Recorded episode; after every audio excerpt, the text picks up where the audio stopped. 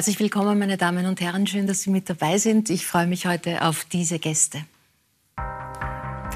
Schauspieler und Autor Michael Ostrowski gelangt mit seinem Debütroman Der Onkel gleich ein Bestseller. 15 Jahre lang ist die Geschichte in ihm herangewachsen, ehe er sie mit der Öffentlichkeit teilte. Demnächst präsentiert der steirische Publikumsliebling auch wieder den FM4 Protest Song Contest.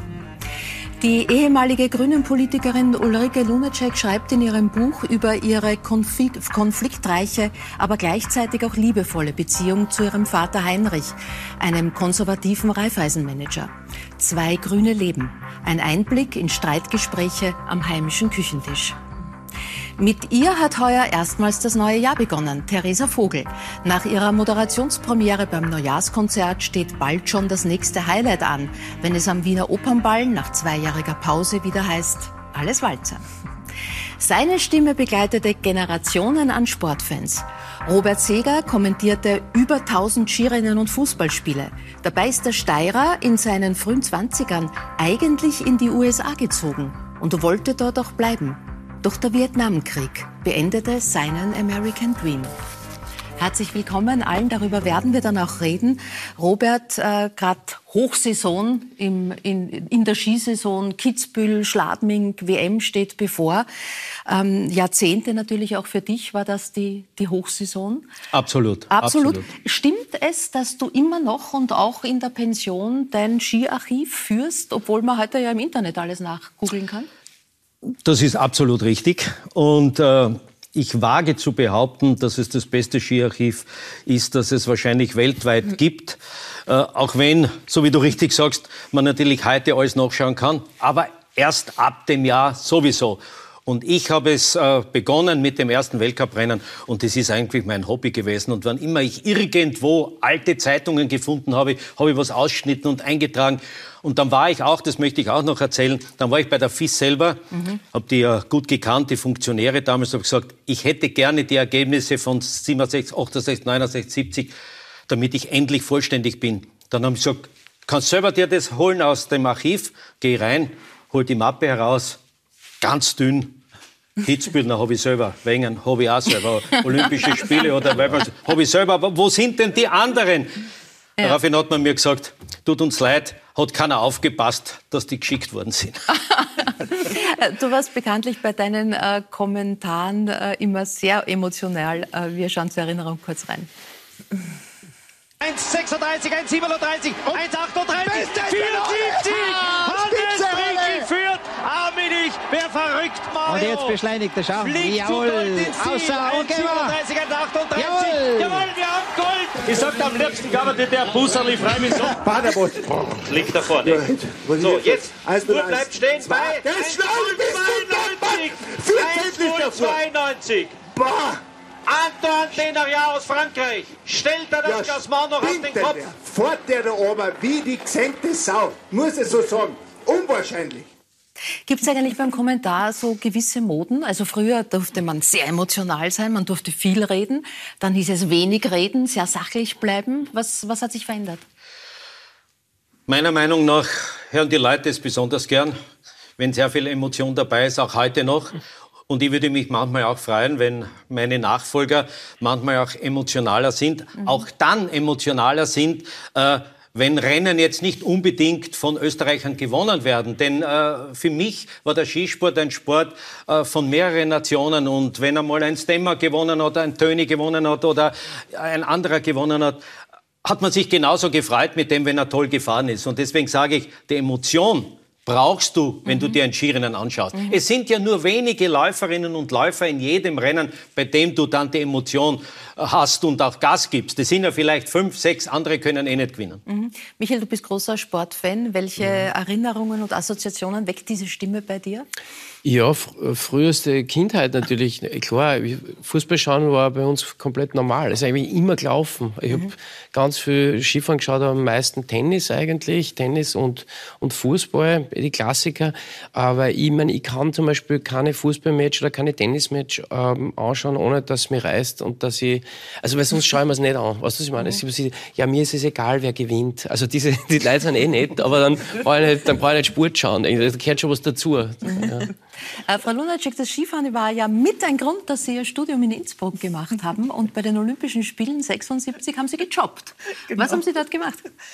Ich habe auf der Bergiselschanze, die ich mir jetzt vor kurzem angeschaut habe, nämlich die neue, mittlerweile nicht mehr ganz so neue ja. von Zaha Hadid, mhm. habe ich Würsteln verkauft, direkt am Schanzentisch mhm. und habe zugeschaut, immer wieder oben. Oder? Nein, nicht, nicht, nicht direkt drauf, davor. Ich habe mir jetzt angeschaut, wo das, also war schon so 10, 20, 30 Meter mhm. daneben, aber ich konnte, wenn gerade niemand ein Würstel wollte, habe ich auch zugeschaut, Springen. wie sie gesprungen sind. Ja. Naja, und Sie sind ja auch Leistungsschwimmerin immer gewesen. Ja, ja. Schon, kann man schon sagen, nicht Tiefstapeln.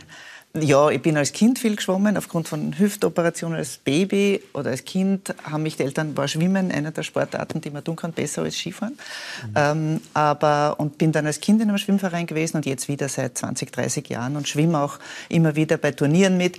Nicht mehr, mehr so schnell, aber es macht mhm. einfach Spaß. Und mhm. wir sind ein netter Verein, guter Verein. Ja, die müssen wir aufpassen, denn ich habe Schwimmen jahrzehntelang ja? übertragen. Na, da, so weit war es nicht. Du nicht äh, Theresa, äh, zwei Ehemals ehemalige Kollegen von Robert Seger, Sigi Bergmann und Peter Elstner, beide leider schon verstorben, kam man eigentlich aus der Oper aus mhm. dem klassischen Bereich, sind dann aber beim Sport gelandet. Könntest du dir umgekehrt vorstellen, auch ein, eine Sportveranstaltung, ein Skirennen, ein Fußballmatch, ich weiß es nicht, zu kommentieren? Also ich denke mir, wenn ich das jetzt so höre, wie der Herr Seeger das so emotional kommentiert hat und auch mit Feuereifer dabei ist, dass das einmal eine etwas andere Klassikübertragung wäre und vielleicht den Kulturbetrieb durchaus ähm, energetisieren würde. Aber ich würde mir das im Leben nicht zutrauen und nie im Leben anmaßen und ich wäre wahrscheinlich komplett verloren. Ich bin zwar aktiv, sportlich und bewege mich gern, aber wenn ich sowas kommentieren müsste und also ich wäre da wirklich komplett viel am Platz. Also du hast da schon den Blick aufs Fachliche, wenn Absolut. du wenn du Sportveranstaltungen oder Sport äh, im, im, Fernsehen anschaust? Ja, also natürlich lerne ich auch gern von den Kollegen.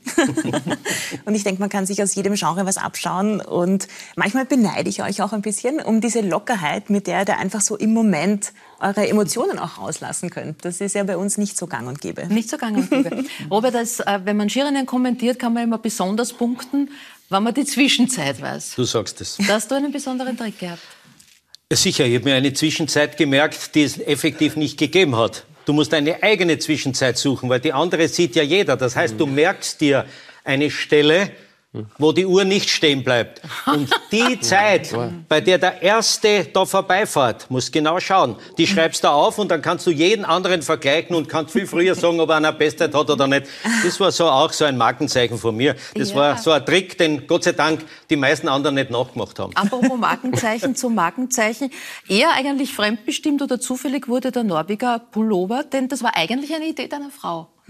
Das war totale Idee meiner Frau. Ich bin einmal, als man auch die Kommentatoren gezeigt hat, mit einem Anzug quasi zum Skieren nach Kitzbühel. Meine Frau hat fürchterlich geschimpft, wie ich dann heimkomme und gesagt, ob ich verrückt bin. Mit einem Anzug kannst du nicht ein Skirennen kommentieren. habe ich gesagt, okay, äh, dann mache ich es nächstes Jahr mit Norweger Pullovern. Und daraus wurde dann, ich würde sagen, 100 Norweger Pullover, die ich teilweise zu Hause gehabt habe, in meinen eigenen Kosten.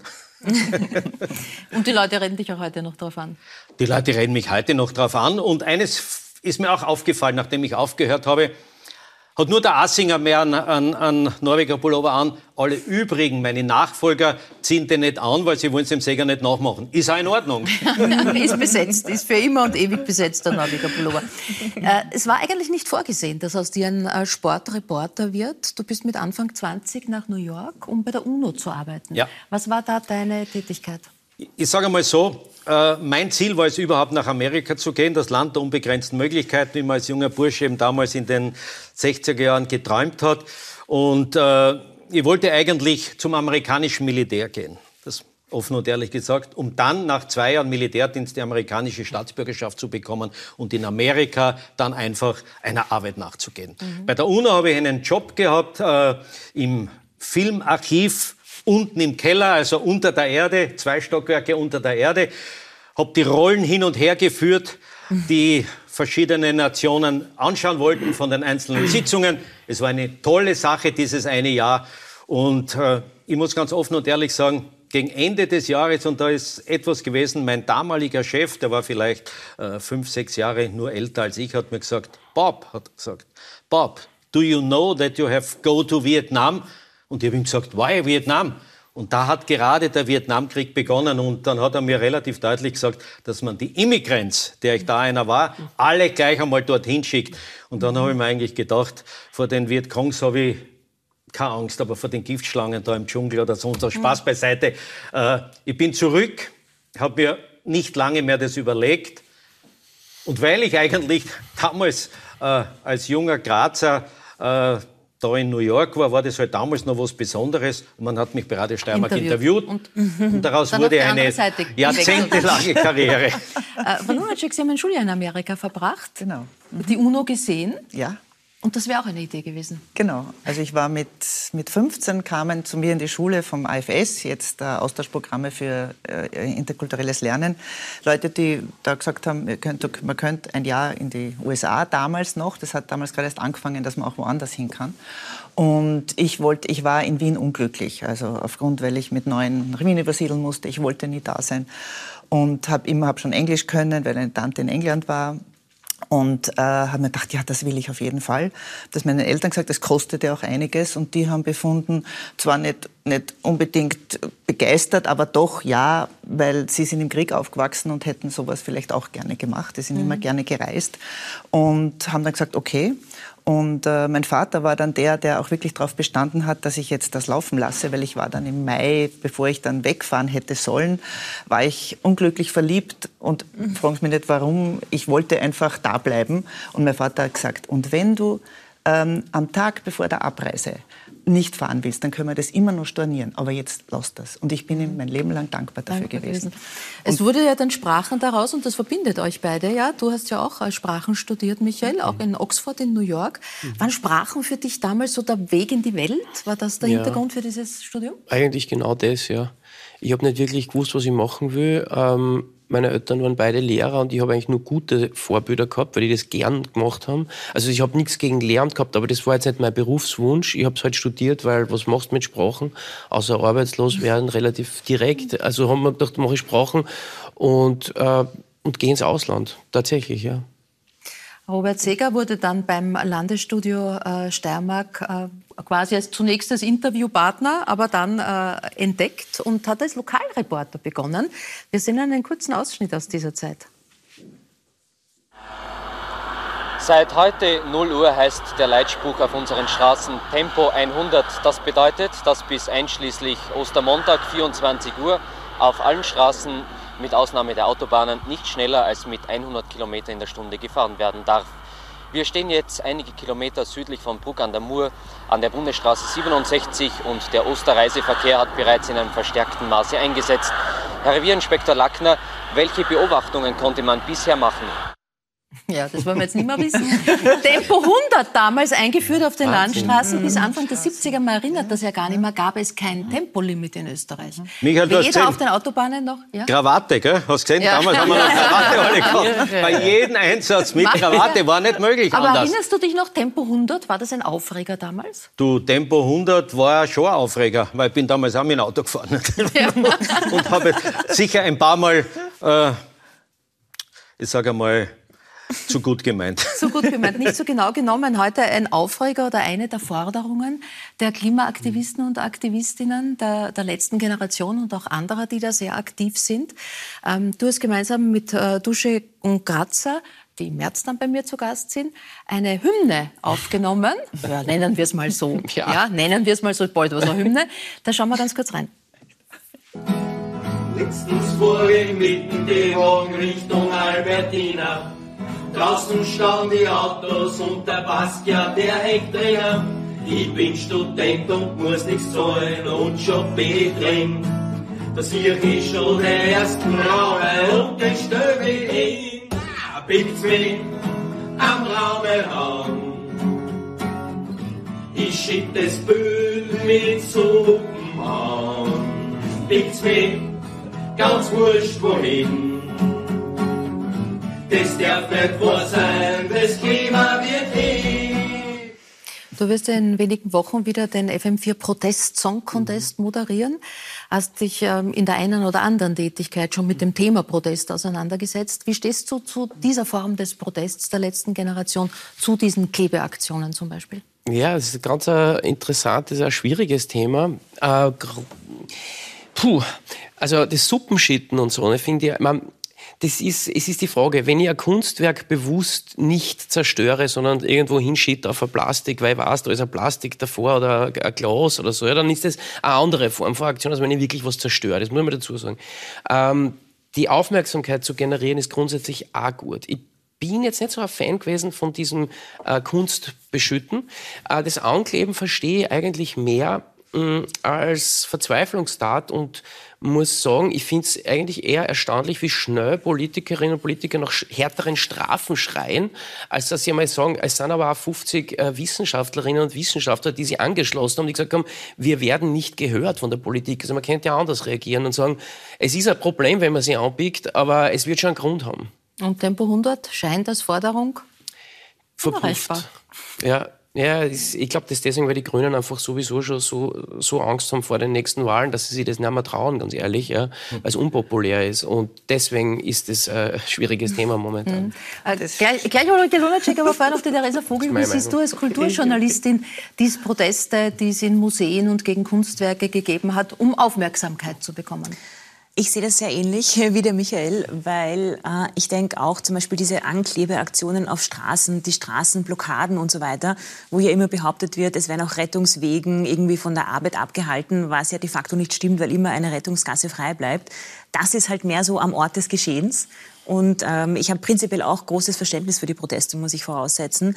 Die Frage ist nur, ob wirklich das Ziel erreicht wird, wenn dann mehr über den scheinbaren Vandalismus, der eben auch für Museen und so weiter dahinter steht, mhm. äh, diskutiert wird, als über das Anliegen an sich. Also ob das dann die richtige Form des Protests ist, da bin ich mir nicht so sicher. Und natürlich es ist natürlich von Vorteil, wenn diese Kunstwerke hinter Glas sind und vielleicht nur der Rahmen beschädigt wird, aber es kann dann schon einmal passieren, dass vielleicht eins einmal nicht mehr hinter Glas ist oder da irgendeine Form von Kunst zerstört wird und da würde mein Verständnis dann aufhören. Rahmen können sehr wertvoll sein. Absolut, kommt ähm, Sie waren als junge Frau selbst Aktivistin. Wie, ja. wie stehen Sie zu diesen Protesten? Also, Was unterscheidet ich, Sie von dem Aktivismus, den, den Sie einst gemacht haben? Also ich, ich habe damals, Ankleben war nicht, ich habe mich auch nie wo angekettet. Ich war in Heimburg kurz dabei. Ich war eher bei Demonstrationen war ich mhm. dabei, äh, Frauenrechte, ähm, auch durchaus, äh, also damals gegen den Irakkrieg und ähnliches. Ähm, und zu diesen Protesten, mir geht es ähnlich wie Ihnen. Also ich finde, wenn, wenn man so protestiert, dann für mich, also deswegen bin ich dann auch in, von Zivilgesellschaft in die Partei- und Parlamentspolitik gegangen, ich will was erreichen. Und ich habe bei den äh, Anschüttungsaktionen auf die Kunstwerke nicht den Eindruck gehabt, dass das wirklich die Leute, die sich bewegen lassen, dass Klimaschutz sinnvoll und notwendig mhm. ist, dass man die damit erreicht. Also das wäre meine Kritik mhm. daran. Das auf der Straße finde ich voll verständlich. Ich meine, so viele stehen ständig im Stau äh, und fahren trotzdem weiterhin mit dem Auto. Äh, und wenn dann jetzt einmal kurz die Straßen blockiert werden, um aufmerksam zu machen, dass es wirklich die letzte Generation ist, wir, die das noch ändern können. Mhm. Und insofern bin ich auch, muss ich auch dazu sagen, breche ich immer noch eine Lanze auch für die Grünen, auch wenn ich jetzt nicht mehr mit, also ich bin nicht mehr aktiv, ich habe kein Mandat mehr, äh, weil ich schon sehe, dass sie sehr viel tun in der Regierung. Das mit den 100 Kilometern fände ich auch sinnvoll und viele bei den Grünen. Meines Wissens aber braucht es da auch die ÖVP dazu, dass das durchgesetzt werden kann, außer es ist wirklich Notstand. Ja? Und insofern ist es dann in einer Koalition mhm. so, wenn die einen was durchsetzen gegen den Willen der anderen, dann machen die anderen nachher was, was auch nicht recht sein kann. Das ist so. Ja? Mhm. Aber ja, Gut, wie Politik, wie Politik geht, das haben Sie in der Regierung, aber auch natürlich schon davor lange gelernt. Ähm, Sie waren vier Monate Teil dieser mhm. äh, schwarz, türkis-schwarz-grünen Bundesregierung mhm. als Kulturstaatssekretärin. Mhm. Dann mit unrühmlichem oder unglücklichem Ende, weil mit der Corona-Pandemie äh, die Kulturbranche sich auch sehr gegen Sie gerichtet hat. Mhm. Ähm, wie schauen Sie da heute drauf? Also es geht mir immer noch so, jetzt, wir haben kurz vorher geredet ja. mit der Frau Vogel, die jetzt den Opernball moderiert und ich war da vor drei Jahren auch mhm. einmal, vorher nicht. Früher habe ich auch dagegen protestiert, vor, vor vielen Jahrzehnten war ich als Staatssekretärin auch auf dem Opernball und auch bis um glaube ich, bis zum Schluss. Ja, viel getanzt und viel, viel gesprochen, viele gute Leute, nette Leute getroffen. Ähm, und es ist so, dass ich ich weiß, wenn Covid nicht gekommen wäre, wäre mir sehr viel gelungen. Also da bin mhm. ich mir, also 100 Prozent, was ist schon 100 Prozent, aber da, ich weiß, dass ich schon viel, ähm, wir hatten viel vor, es ist im Regierungsprogramm viel drinnen, was Sinn macht, gerade so Fair Pay, also dass es gute Bezahlung gibt für alle. Vieles wäre da möglich gewesen. Ähm, aber mit Covid ähm, ging es einfach nicht. Das Geld kam zu wenig schnell. Es war notwendig und die Künstlerinnen und Künstler und viele andere, also auch nicht alle, aber ich, ich habe und wir haben selber viele Fehler gemacht, ja, ich auch. Also manche Dinge würde ich jetzt nicht mehr, mehr so machen. Man muss dazu sagen, die Grünen waren zwei Jahre aus dem Parlament draußen. Wir hatten einen neuen Parlamentsclub, alles fast nur lauter neue Leute. Wir waren alle, außer dem Rudi Anschober, niemand von uns war je vorher in einer Regierung also auf keiner Ebene. Ja, und das ist einfach, äh, es ging dann nicht ja, mehr. Wobei ja, wir ja jetzt nachlesen können mit einem bemerkenswerten Buch, das Sie geschrieben haben, Zwei grüne Leben, dass Sie eigentlich diese Form der Koalition Schwarz-Grün ein Leben lang geprobt haben. genau, aber mit, nicht mit Türkisen. Äh, nämlich, nämlich, nämlich schon zu Hause. Ihr Vater war Reifeisenmanager äh, der Raiffeisenwarenabteilung, ähm, sehr ein konservativer Mann. Und Sie beschreiben da anhand von ja, Küchengesprächen eigentlich auch, wie diese Diskussionen stattgefunden haben. Das heißt, es, war, es ging einfach so. Es war ein vollkommen anderer Blick aufs Leben. Ja, wir haben oft heftigst gestritten. Mhm. Ähm, ich habe einfach nach, ich habe nach einer langen Südamerika-Reise, ich habe ich hab Dolmetsch studiert übrigens. Ich wollte mhm. damals, das habe ich zuerst vergessen zu sagen, vor der UNO in New York damals 1974 wollte ich unbedingt Dolmetscherin bei der UNO werden und habe dann auch Spanisch, Englisch und Spanisch studiert. War 78 dreiviertel Jahr lang mit dem Rucksack durch Südamerika unterwegs und das hat mir so die Augen geöffnet dafür. Da hat Österreich dann nachher wollte, wollte Steirer Panzer nach Chile an die Diktatur, die ich erlebt habe hatte, hautnah liefern. Und das hat mich sehr politisiert. Mhm. Und auch die, die feministischen Fragen, das war damals auch so Ende der 70er Jahre, auch in Innsbruck sogar schon, ja, auch durchaus Thema. Ich habe das Frauenhaus in Innsbruck mit aufgebaut und äh, war immer mehr kritisch gegenüber dem, der Weltsicht meiner Eltern. Meine Mutter war immer ein bisschen näher dran, ja, mit ihr auch anders, aber mit ihm war es einfach, er lebte, wir lebten in unterschiedlichen Welten. Ja. Er zuerst in den Molkereien und dann eben mit der, mit der Raiffeisen-Warenzentrale, heute Raiffeisen-Ware Austria, äh, die Pestizidproduktion und Pestizideinsatz, ähm, äh, Fusionen, ja, ähm, sehr großflächiger Anbau und das war einfach etwas, wo ich schon dann auch die ersten Kontakte hatte zu, die Grünen gab es ja Ende der 70er Jahre gar nicht so wirklich noch, äh, zu, zu äh, Bauern, die mehr biologisch äh, arbeiten wollten. Und ich habe einfach nicht verstanden, weil Genossenschaften habe ich ja eigentlich spannend gefunden. Das sind ja, ja, alles noch Genossenschaften und die Leute reden mit, ja, wenn was entschieden wird. Nur in diesen Strukturen war das auch damals nicht mehr ganz so. Ja. Mhm. Und wir haben einfach heftigst gestritten. Aber auch das ähm, Frauenbild, das Sie zu Hause äh, kennengelernt gelernt haben, nämlich ihre Mutter, die mhm. sich da eher dem konservativen, patriarchischen ja. Bild des Vaters gefügt hat, so mit dem Klassiker, müsst ihr dauernd streiten. Genau, ja. Ja, ich meine, sie, sie war schon, sie hat, sie hat meinen Vater, meinem Vater immer den Rücken gestärkt. Sie mhm. hat zu arbeiten aufgehört, als ich auf die Welt kam. Ich habe einen jüngeren Bruder, aber sie war Lehrerin zuerst und wollte dann auch nicht mehr arbeiten. Aber es wäre damals auch nicht möglich gewesen. Ja. Das Gesetz wurde erst 75 geändert, dass man ohne die Zustimmung des Ehemannes mhm. auch arbeiten darf. Es war dann 1995, Ihre Eltern waren, Sie haben vorher gesagt, Sie sind gerne gereist, äh, waren in Australien auf einer Reise, als Sie sozusagen Sie vorgewarnt gewarnt haben mit einem Fax, dass sie ähm, mit ihrem Hintergrund auch äh, erstmals in Österreich offen lesbisch für die Grünen kandidieren werden für den Nationalrat. Sie haben ihnen einen Fax geschickt. Mhm. Was kam zurück? Ich musste sie vorwarnen, weil ich wusste, der Name Lunacek ist nicht so häufig und irgendwer der Bekannten würde sie sicher interessieren. Damals gab es noch kein Handy und gar nichts. Mhm. Per Fax eben habe ich ihnen geschrieben, dass sie uns immer, meinem Bruder und mir beigebracht haben, dass wir, wenn wir von etwas überzeugt sind, diese Dinge auch dann so machen sollen. Und ich habe geschrieben, ich kandidiere jetzt für die Grünen für den Nationalrat. Das war diese ähm, äh, Snap Election, würde man auf Englisch sagen, also 1995, äh, kurz nach der 94-Wahl, Schüssel dann die Koalition platzen ließ und es gab neue, neue Wahlen. Und äh, ich habe mich damals entschieden, dass ich, äh, das schon überlegt habe, ich war vorher, ich war beim österreichischen Lesben- und Schwulenforum und da kam auch einmal die Idee auf, wir sollten eigentlich offen lebende Lesben und Schwule in die, in die, ins Parlament kriegen. Ja, es gibt niemand, wer sagt. Und ich habe damals gefunden, ich habe nie ein Problem damit gehabt. Äh, was ist das Problem dabei? Und äh, habe dann habe eben kandidiert und habe meinen Eltern, sie wussten schon, dass ich mit den Grünen sympathisiere, sie wussten auch, dass ich lesbisch bin, aber so offen, dass es jetzt ganz Österreich weiß, war es vorher noch nicht. Und, ähm, und habe ihnen eben das geschrieben und dann in der Früh kam ein Anruf meines Vaters, also meiner Eltern aus dem Hotel in Australien. Und er sagte, gut, dass du das so machst, du musst dir den Rücken frei halten und darfst nicht erpressbar sein. Mhm. Und das war schon, also wir haben dann beide geweint, glaube ich, am Telefon, meine Mutter dann auch noch und haben gefunden, Gut, es gibt ja große Zeitunterschiede, er hat noch ja, eh. durchschnaufen können. Er hat durchschnaufen können, genau. Ja. Aber das habe ich schon sehr unterstützend gefunden und mhm. obwohl sie sonst nicht immer glücklich waren damit, dass ich lesbisch bin und das auch lebe und eben mit nicht davor mhm. gefürchtet habe und, und, gefunden habe, es braucht mehr Leute, die offen damit umgehen, dann wären auch die Ängste und die Vorurteile weniger. Das Buch ist auch deshalb so wichtig für jeden von uns, weil es ein Thema unserer Zeit so, so klar zeigt, nämlich dieses Aushalten unterschiedlicher Meinungen. Mhm. Also A, dass Streit und Diskussion äh, gut sein kann, befruchtend sein kann, wertschätzend sein kann. Das ist ja nie gebrochen. Ja, ja? Mhm. Und äh, wie ist das gelungen? Ich glaube, weil wir grundsätzlich, und das muss ich, also das muss ich meinen Eltern wirklich zugute halten, dass sie, ähm, auch wenn sie sehr gerungen haben oft mit Akzeptanz von mir, ich habe ja noch ein paar andere Dinge auch gemacht, die ihnen nicht immer getaugt haben, mein Bruder auch, aber dass sie so ein grundsätzliche Liebe und, und Verständnis hatten dafür, dass Kinder vielleicht manchmal auch andere Wege gehen, als die Eltern das wollen. Und insofern ist der Kontakt, ich meine, manchmal haben wir mal bei manchen Ärgernissen oder so dann mal länger nicht telefoniert.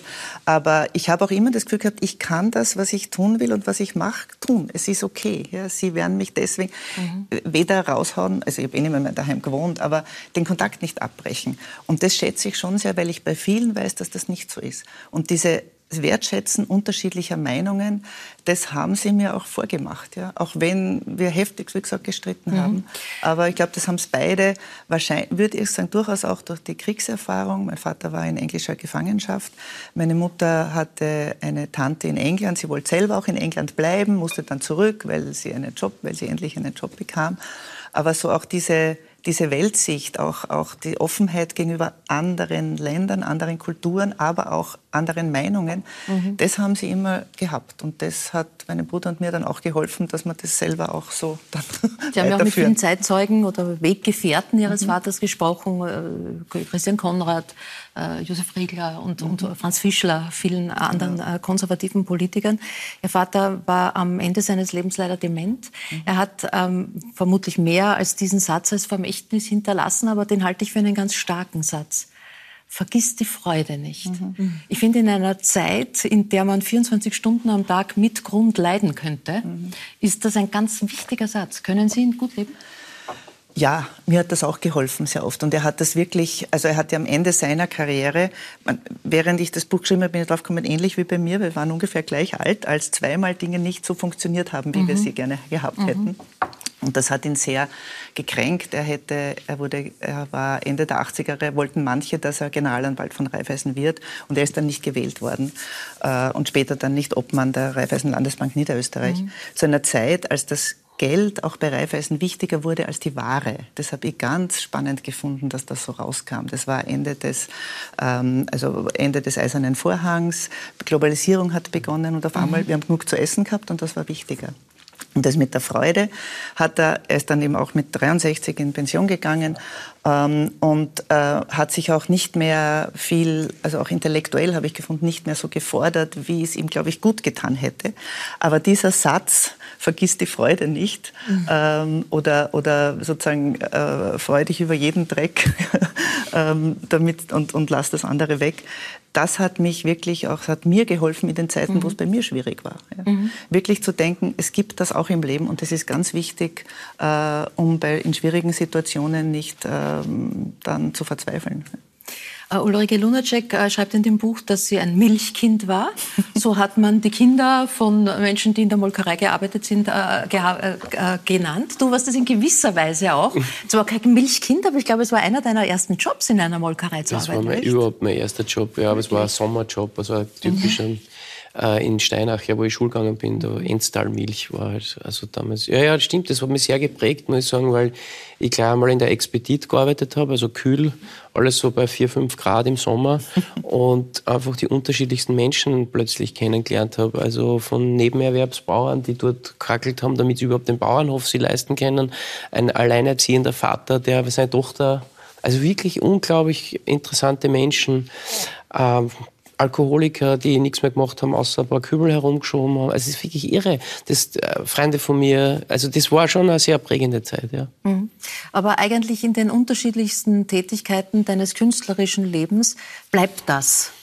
Diese ja. Inspiration, der Kontakt zu unterschiedlichsten Lebenswelten von Menschen. Ja, Egal ob als Moderator ja. oder Reportagen, die du gemacht hast oder ja. Äh, eben Filme, Bücher, die du schreibst, darum, darum geht's.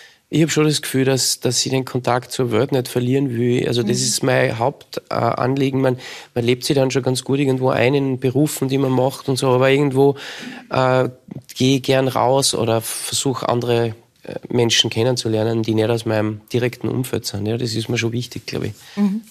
Äh, der Onkel ist äh, dein Buchroman-Debüt. Elfriede Jelinek, Literatur-Nobelpreisträgerin, sagt darüber, lesen Sie dieses mhm. vielversprechende Buch. Ist das ein Ritterschlag?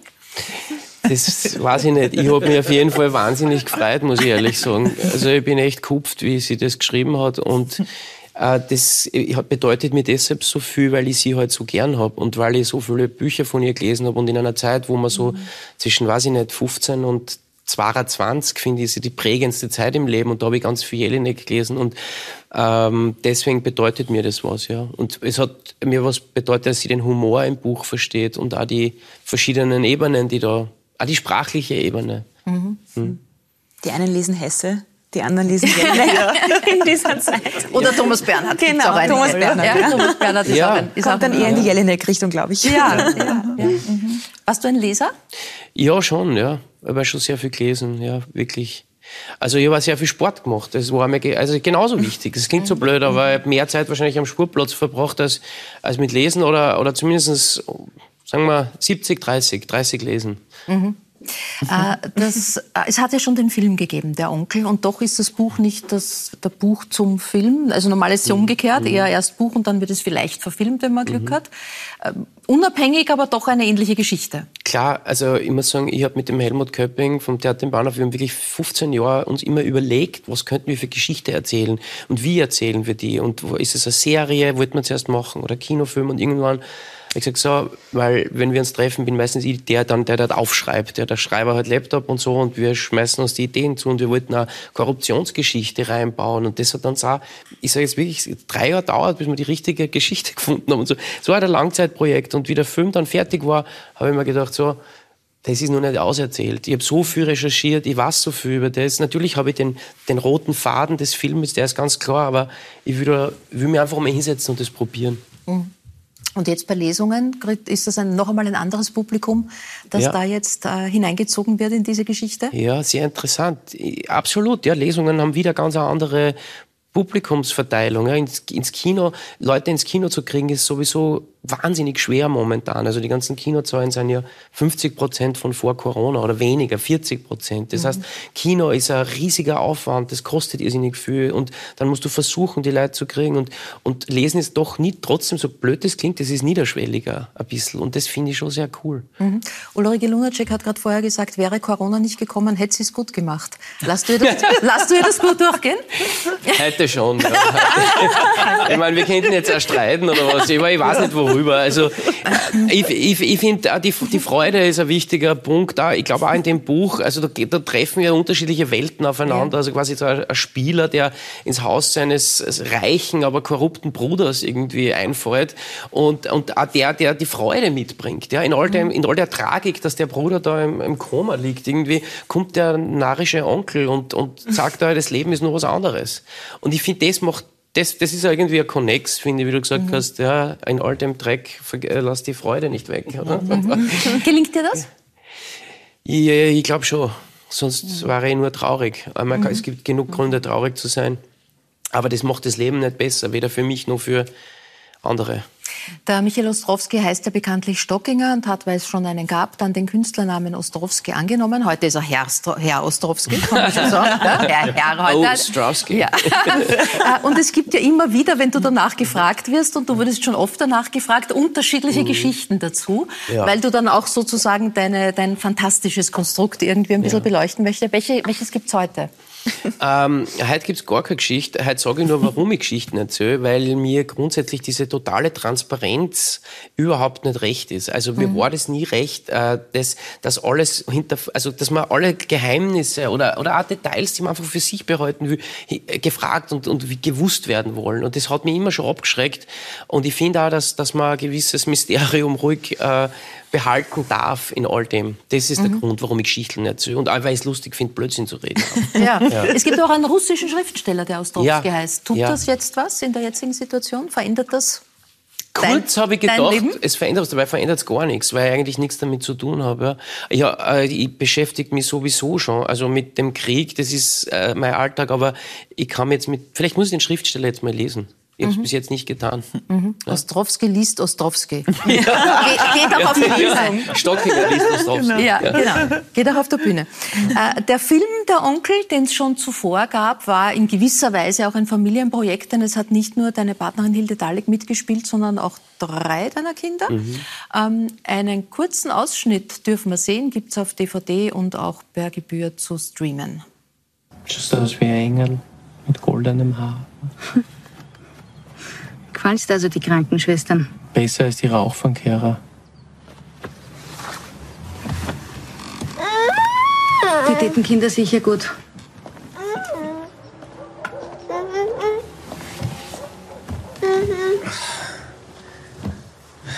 Ich bin der Mike. Ich wohne da herin. Es tut mir leid, wenn es nicht wahnsinnig schön zusammengekramt ist und so, aber ich habe jetzt keinen Besuch erwartet. Keinen Damenbesuch. Wir Spritztour? Ha? Haben wir Spielplatz? Runde Schaukeln? Hast Lust? Nein. Nein?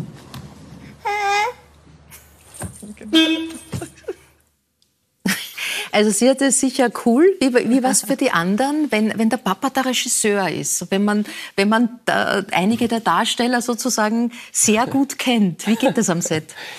Eigentlich sehr gut. Ich habe vorher echte Bedenken gehabt, äh, weil meine Kinder, meine größeren Kinder haben ein Casting gemacht. Mein kleinstes Kind hat kein Casting mhm. gemacht, aber sie hat sich so aufgeführt privat, dass wir gedacht haben, das geht das sich geht. aus. Ja. Ähm, und die haben ein Casting gemacht und die Casterin hat gesagt, ja, mein Co-Regisseur, der Helmut, hat gesagt, die sind einfach, sind einfach die Besten.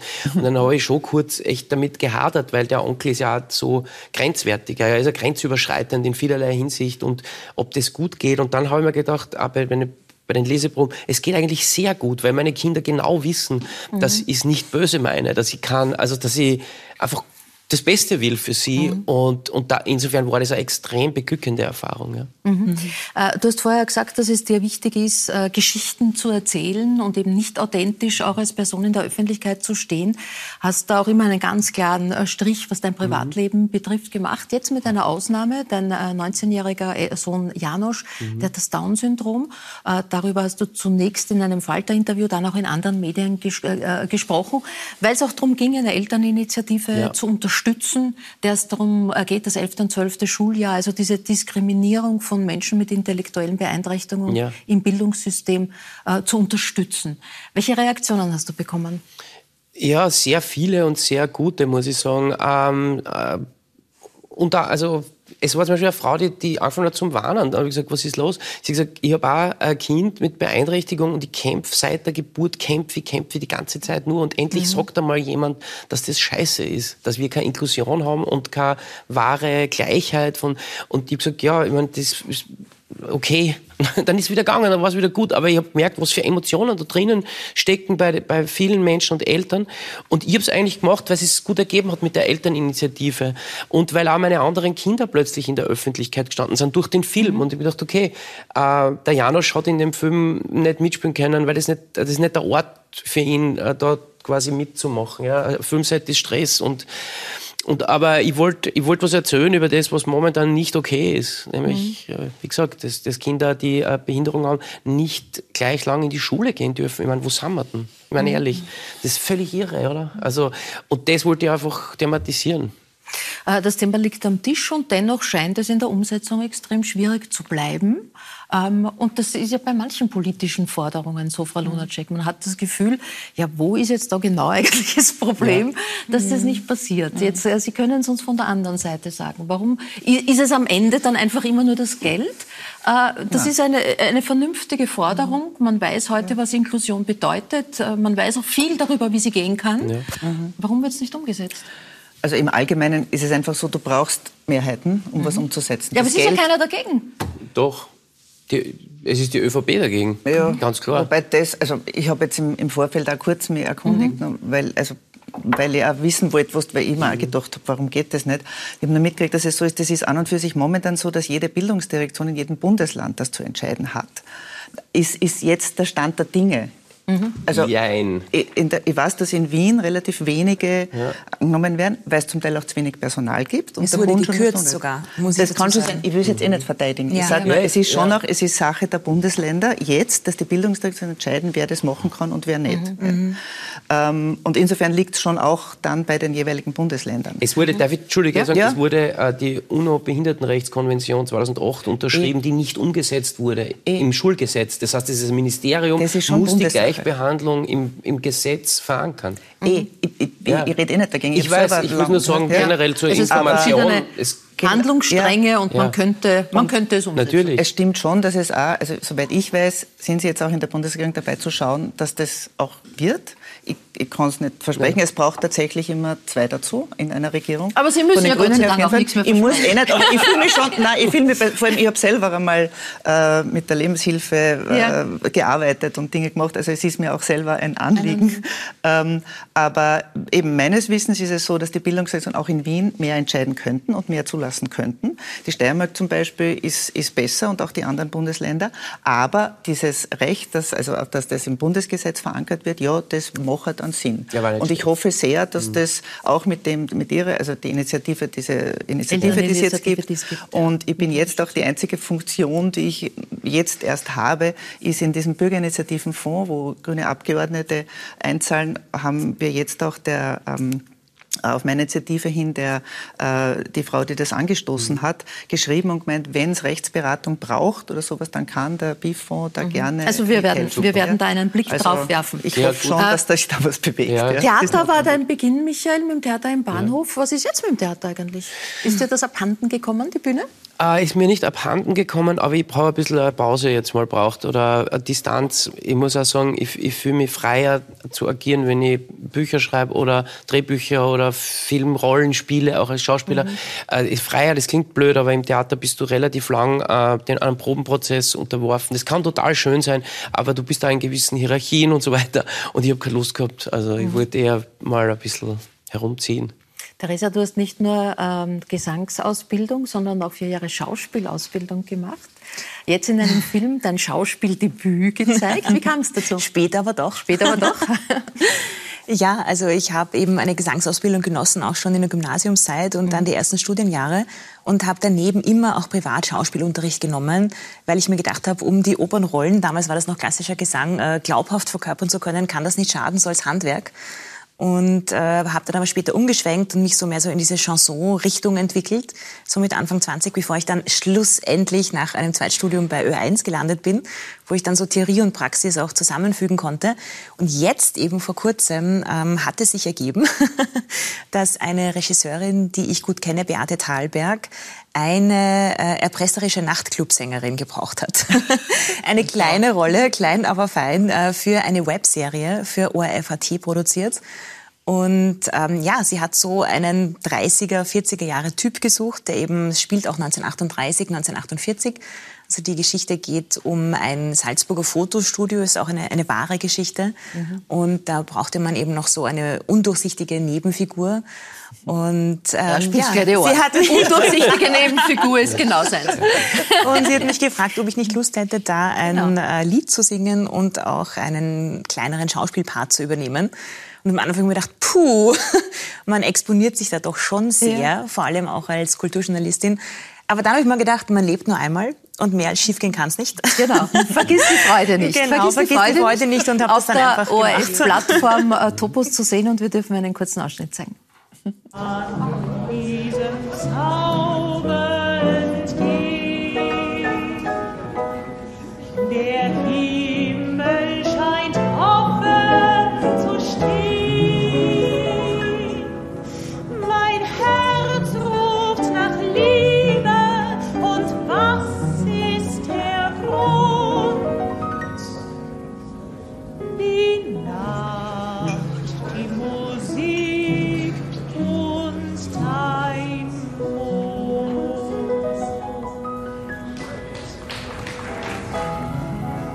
Verschwinde. Wer ist die? Woher kennst du die? Engelchen, du bist ja eifersüchtig. Träum weiter. Also wenn ihr jemand Grund zur Eifersucht hat, dann bin ich das. Ist es so?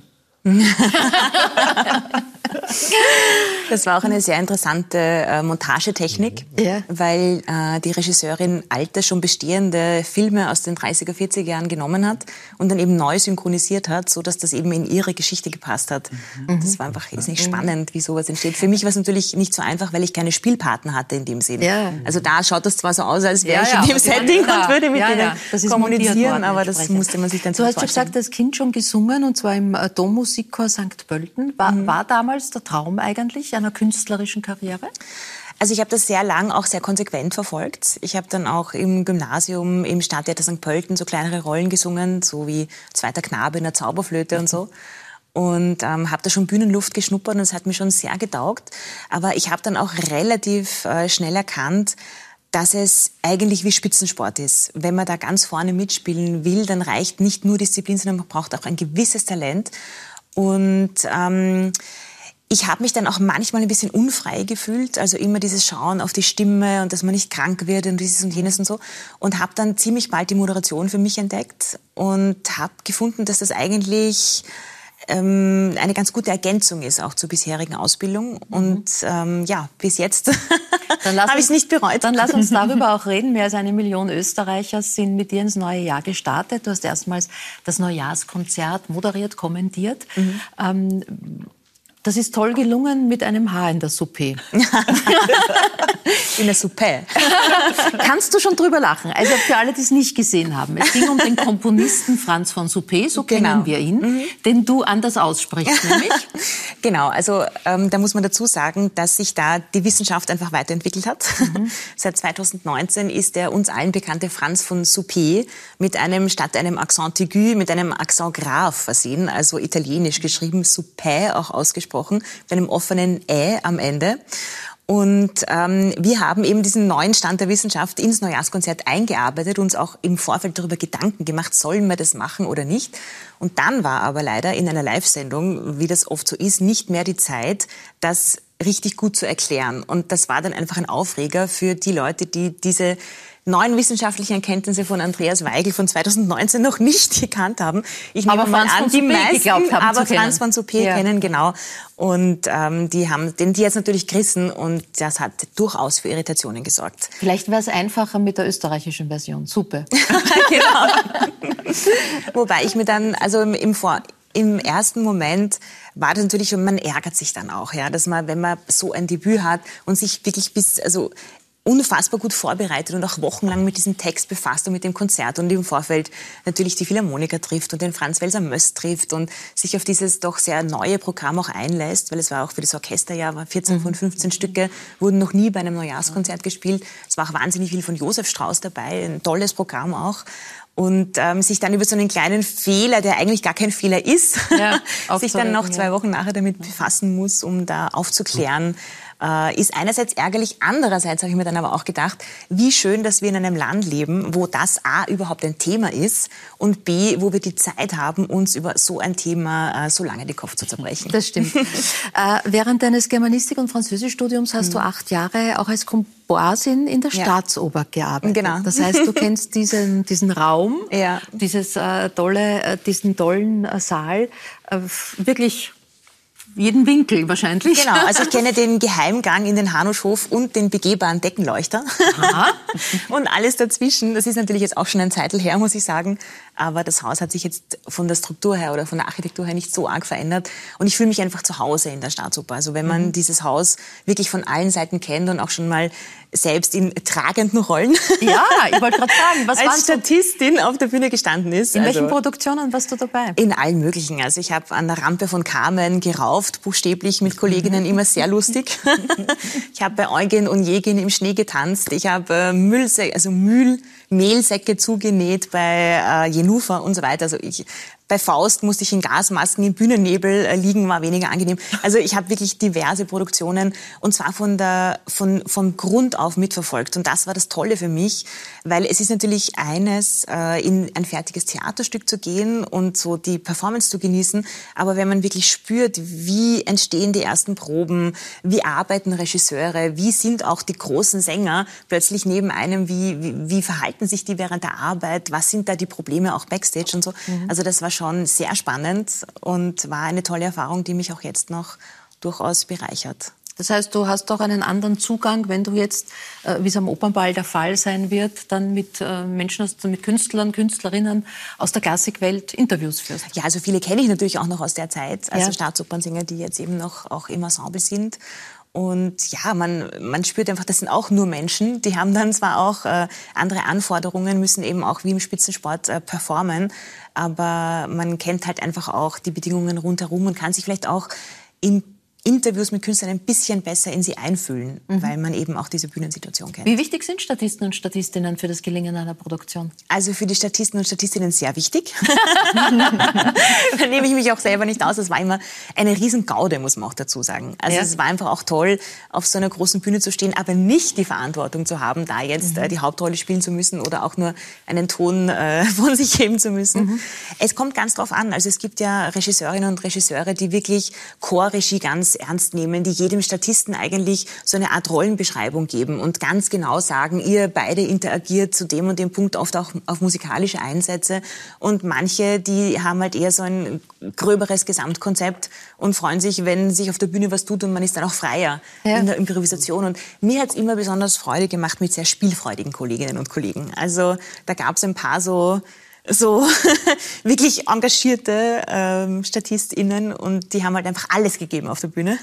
Wie machst das du als Regisseur äh, am Set mit Statisten und Statistinnen? Die sind voll wichtig, mhm. äh, weil jedes, also alles, was im Bild ist, muss richtig sein. Oder, und ich versuche gleichzeitig klare Angaben zu geben, aber auch Freiheit im Spiel zu lassen, weil mhm ich weiß meistens weniger als die anderen Schauspielerinnen, die dabei sind. Weißt du, was ich meine? Es kommt immer nur irgendwas von denen, das ich mir nicht erwartet hätte. Mhm. Aber ich gebe ihnen das Gefühl, dass es wichtig ist, was sie tun. Mhm. Ist es nämlich. Mhm. Ja, eine spannende Aufgabe, wie auch äh, im Moderatoren- und Moderatorinnen-Team des Opernball äh, zu sein in diesem Jahr. Zwei Jahre hat es Pause gegeben, bekanntlich. Jetzt wieder, auch in einer natürlich sehr schwierigen Zeit. Mhm. Ähm, wie, wie kann der Spagat gelingen? Hm. Also ich glaube, so ein Ereignis in diese Zeit zu setzen. Ähm, ja, spannend, frage ich mich eigentlich auch. Aber ich glaube, da muss einfach echt Sensibilität äh, walten von allen Seiten. Und man hat schon auch das Gefühl, dass die Staatsoper da sehr bemüht ist und dass natürlich auch diese ORF-Übertragung, wo ich aber, muss ich sagen, auch noch gar nicht genau Details weiß, wie jetzt da die Rollenaufteilung und, und was jetzt genau der Plan ist. Aber ich denke allein, dass das ZIP-Team jetzt mit dabei ist, mit Tarek Leitner und Nadja Bernhardt, verleiht dem Ganzen schon einen ein bisschen anderen Anstrich, als mhm. wenn es einfach nur so äh, Society und Kultur- und Politikberichterstattung wäre. Ähm, und ich glaube schon, dass allen klar ist, dass es nicht so ein Opernball as usual sein kann, mhm. sondern dass das einfach ein besonderer Ball in einer besonderen Zeit sein wird. Äh, man merkt das auch an diesen Solidaritätsabgaben, also die Karten kosten einfach ein bisschen mehr. Es wird äh, sehr darauf geschaut, dass auch Charity ein Thema ist, dass eben auch ein gewisser Prozentsatz von den Einnahmen gespendet wird, ein ziemlich großer Prozentsatz. Und ich glaube schon, dass das heuer mit einem äh, anderen Bewusstsein ausgerichtet wird, als es die Jahre davor passiert mhm. ist. Ein Thema, das äh, jedenfalls am Rande, denn es gibt ja leider ein bestimmendes Thema in der Kulturbranche, aber auch diskutiert wurde gerade in der Klassikwelt, ist das Thema Gender Gap. Ähm, bei den mhm. Salzburger Festspielen keine einzige Opernregisseurin. Ja. Ähm, das Neujahrskonzert, über das wir ähm, mhm. gesprochen haben, noch nie von einer Frau dirigiert. Ja. Äh, wie groß ist der Nachholbedarf? Wann, was wann tut sich was? Also wenn man bedenkt, dass mittlerweile... Auch da ein Thema, wie das, was wir vorher ja, gesprochen haben. Die gibt's ja. Absolut. es gibt sie und es gibt sie auch mittlerweile. Also es gibt eine ganze Generation von jungen bis sogar schon mittelalten Dirigentinnen, die mittlerweile aktiv sind, also Mirka Kraschnitte-Thiele, Joanna Malwitz, Londra Della Parra, da gibt es einfach schon einen, eine ganze Handvoll Namen mindestens, die man aufzählen kann. Und mittlerweile ist, ist es auch so, dass 37 Prozent der Dirigierstudierenden weiblich sind. Und ähm, diese Dirigentinnen haben sich da einfach in den letzten fünf bis zehn Jahren außer Vorreiterinnen, ja, wie zum Beispiel Marion Alsop, die jetzt das Radiosymphonieorchester leitet, gab es auch schon ein paar davor. Aber so dieser große Schwung an jungen Dirigentinnen, den gibt es jetzt ungefähr so fünf bis zehn Jahre. Und ja, also ich weiß nicht, ob das nicht auch mit dem Karl Kraus-Satz, wenn die Welt untergeht, dann geh nach Wien, dann kommt sie zehn Jahre später.